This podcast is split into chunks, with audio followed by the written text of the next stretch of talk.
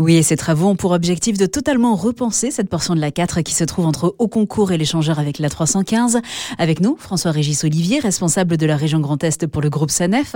Alors François-Régis, pouvez-vous nous rappeler l'objectif de ces travaux? Oui, ces travaux qu'on voit maintenant depuis quelques mois, ils consistent à passer l'autoroute A4 à, trois voies dans le secteur de Metz, qui est un secteur à forte circulation, plus de 50 000 véhicules tous les jours. Et euh, c'est un chantier d'autant plus important qu'il se déroule sur plusieurs années, avec des travaux qui, vous le voyez au quotidien pour ceux qui fréquentent cette section, se déroulent à l'extérieur de l'autoroute, le long de l'autoroute, sur une grosse dizaine de kilomètres, et euh, se dérouleront dans un second temps au centre de l'autoroute, dans ce qu'on appelle le terre-plein central. Ces travaux se déroulent donc pour l'instant à l'extérieur de l'autoroute, mais ils ont quand même un impact sur les conducteurs. Oui, alors ces travaux ont nécessité la mise en place de murets béton des deux côtés des voies circulées, ainsi que euh, la fermeture des bandes d'arrêt d'urgence. Et pour pallier cette fermeture, on a mis en place des refuges sur le côté pour les personnes en difficulté.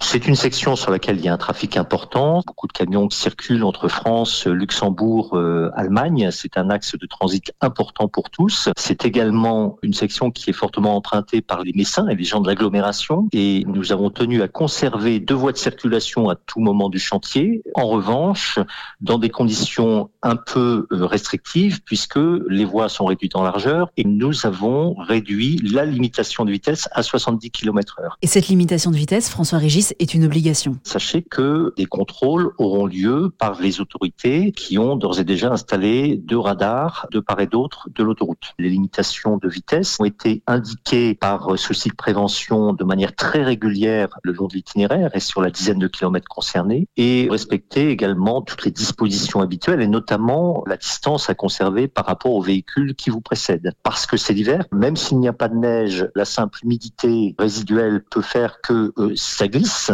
et que vos pneus ne vous arrêteront pas dans les conditions habituelles de distance. Donc ces deux préconisations sont absolument fondamentales pour euh, la sécurité de tous, des automobilistes, mais aussi la sécurité de nos équipes ou la sécurité des personnes qui travaillent sur le chantier. Merci beaucoup François-Régis Olivier.